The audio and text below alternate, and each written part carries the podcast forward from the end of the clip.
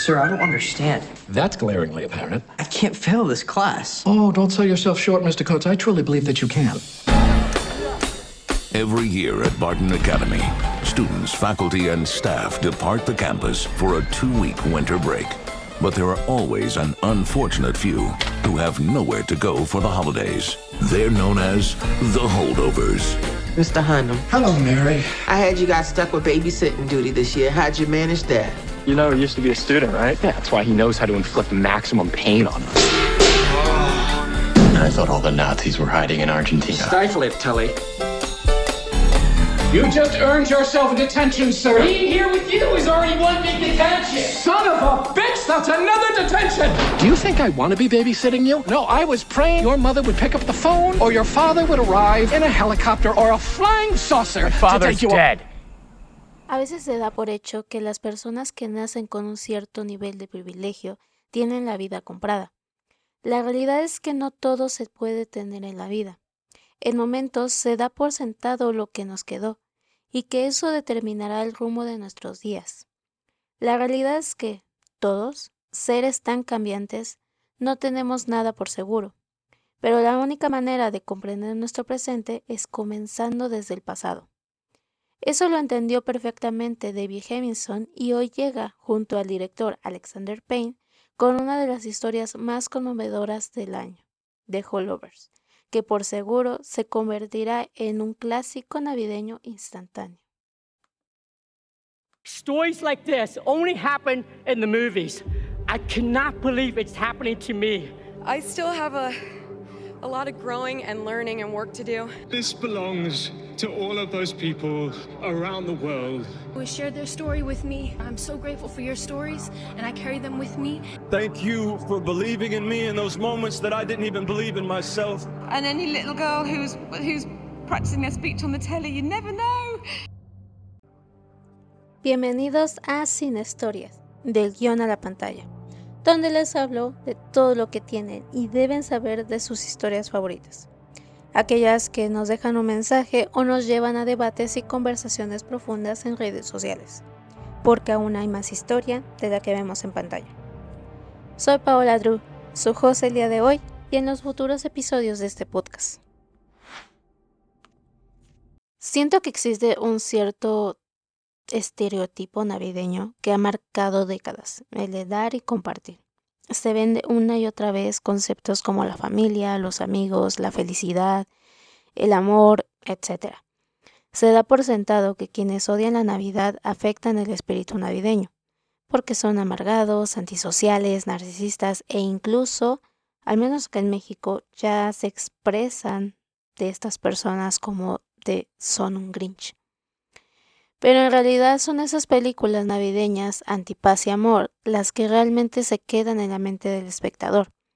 Y lo tenemos fácilmente con el Grinch, aunque en ella hay más que un solo odiaba la Navidad. Porque realmente no todos tienen una familia que se lleve bien, amigos con los que puedas pasar estos días, o realmente sucedió algo por estas fechas que resuena cada año y logra romper ese espíritu de felicidad. The Holdovers es esa película. Aquí seguimos la historia de un profesor de historia de una prestigiosa escuela, un chico problemático y una cocinera que está pasando por un duelo.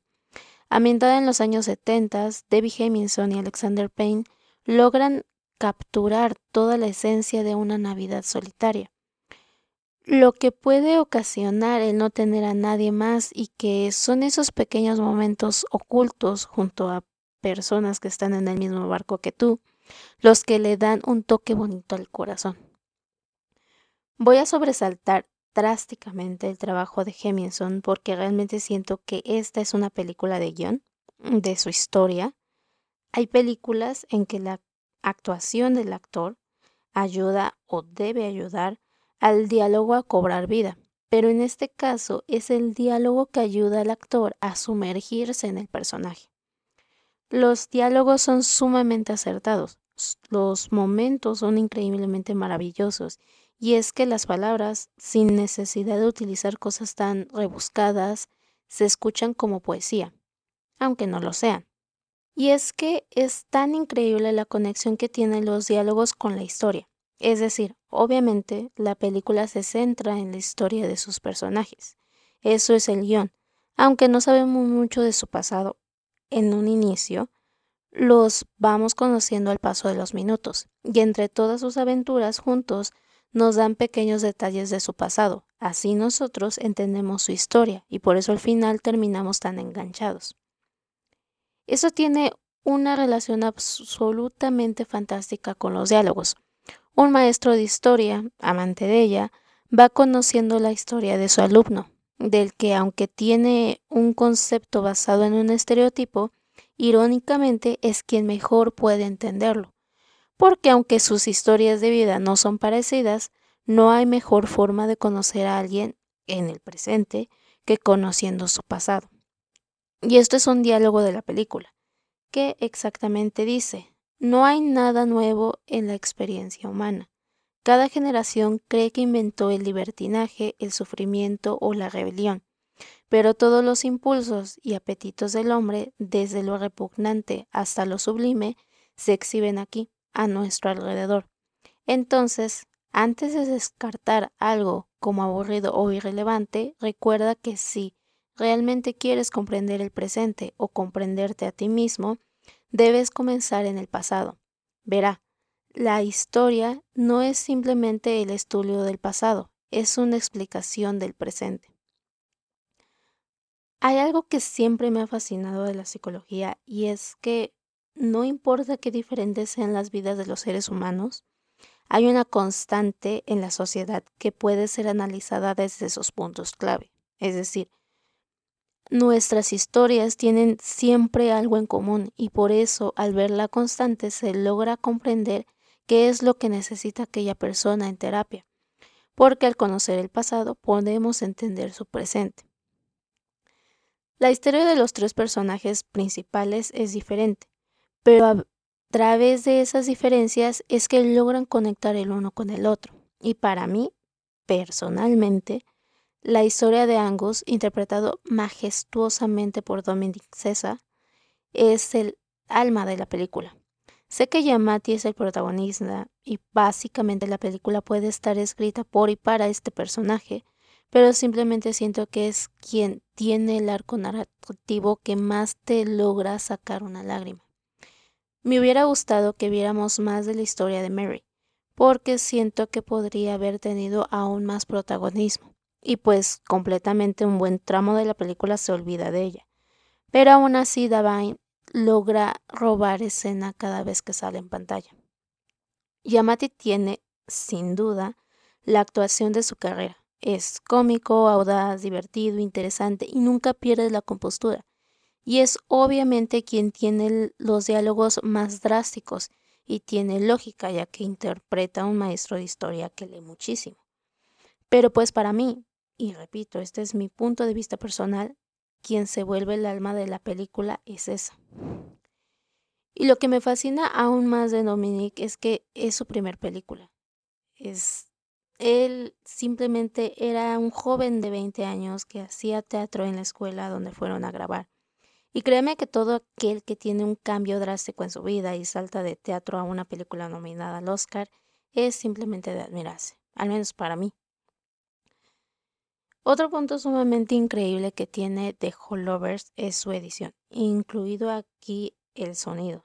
Qué gran trabajo. Es decir, no solo el diseño de producción te dice que es una película ambientada en los 70, sino su edición, el grano de película, el famoso film, la forma de los subtítulos, los títulos introductorios, todo te grita 70.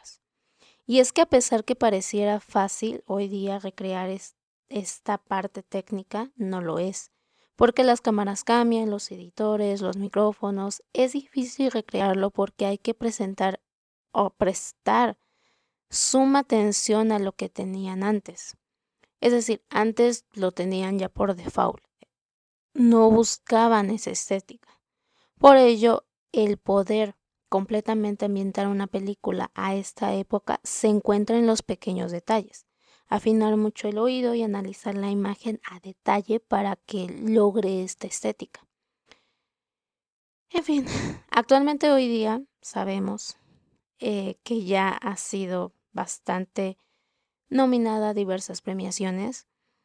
Y Yamati y Devine se están llevando esos premios por actuación, merecidos premios, pero no creo que pueda aspirar a otros. No porque no lo merezca, sino porque los otros nominados tienen mucha fuerza. Pero pues ya veremos qué sucede y más aún con los nominados al Oscar. Los invito a continuar esta conversación en todas las redes sociales. Me pueden encontrar como Ampaola y al podcast como Cine Story Spot. Únanse a Letterboxd, la red social Cine, donde estarán mis comentarios completos de todas las películas que veo, aquellas que no logran tener una review en este podcast. Les dejaré todos los enlaces en la descripción de este episodio, además de contenido relacionado al tema del día de hoy. Muchas gracias por tomarse su tiempo en reproducir este episodio y nos escuchamos la próxima semana. Recuerden, aún hay más historia de la que vemos en pantalla. Adiós.